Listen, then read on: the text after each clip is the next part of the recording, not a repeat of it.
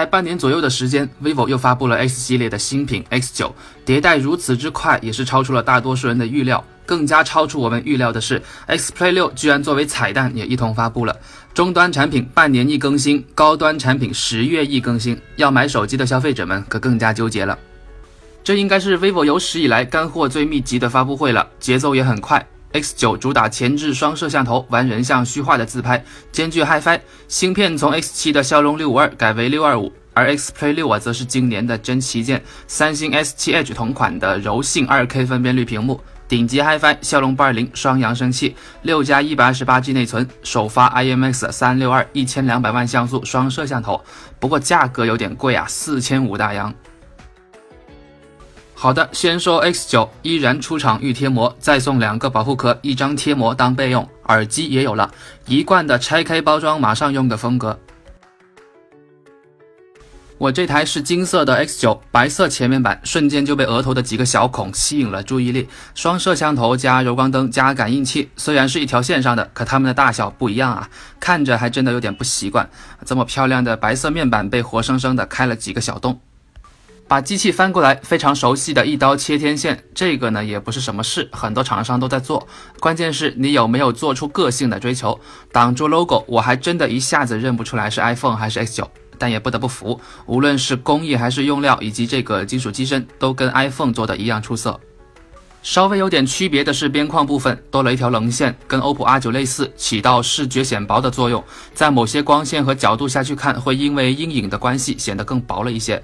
不过，即便那么多国产厂商都对 iPhone 的外形趋之若鹜，更重要的一点，他们还是学不到精髓，就是屏幕和金属的过渡做不到全包裹，也做不到完全的圆润手感。X9 的边框呢，就还是有一种轻微的硌手感。Vivo X9 采用的是幺零八零 P 的 AMOLED 屏幕，保护玻璃是第五代康宁大猩猩。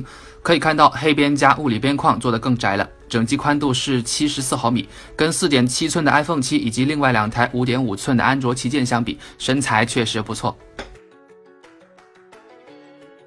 Fun Touch OS 升级到了三点零，底部上滑菜单栏更好用了，也终于采用了比较主流的卡片式后台，直观很多。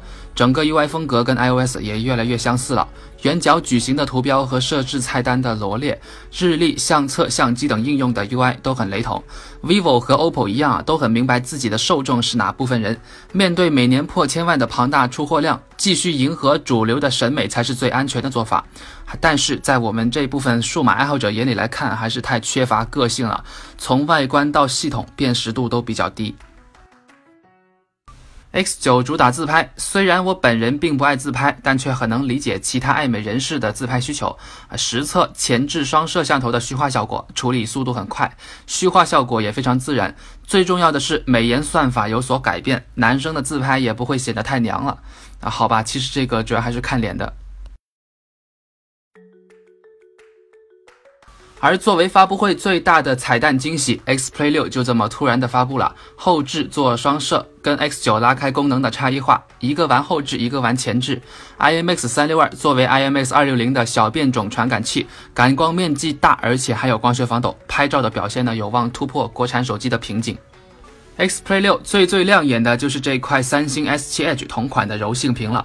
曾经我也幻想过会有国产手机用得上这块屏幕，可万万没想到居然是 vivo。比起 X Play 五那可强太多了，过渡接近完美，没有突兀且讨人厌的塑料包边了，显示效果自然也很棒。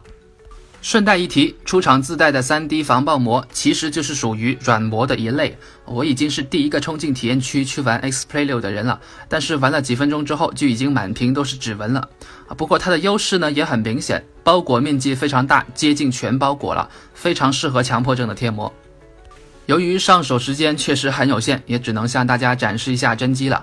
硬件方面最遗憾的是没有 Type C，也没有红外和 NFC，都把料堆在屏幕、相机和 HiFi 上了，而且还都是最顶级的。俨然这就是一台高端的能打电话、发短信的 HiFi 型 MP4。机无完机，即便是旗舰也会在部分刚需上做出妥协。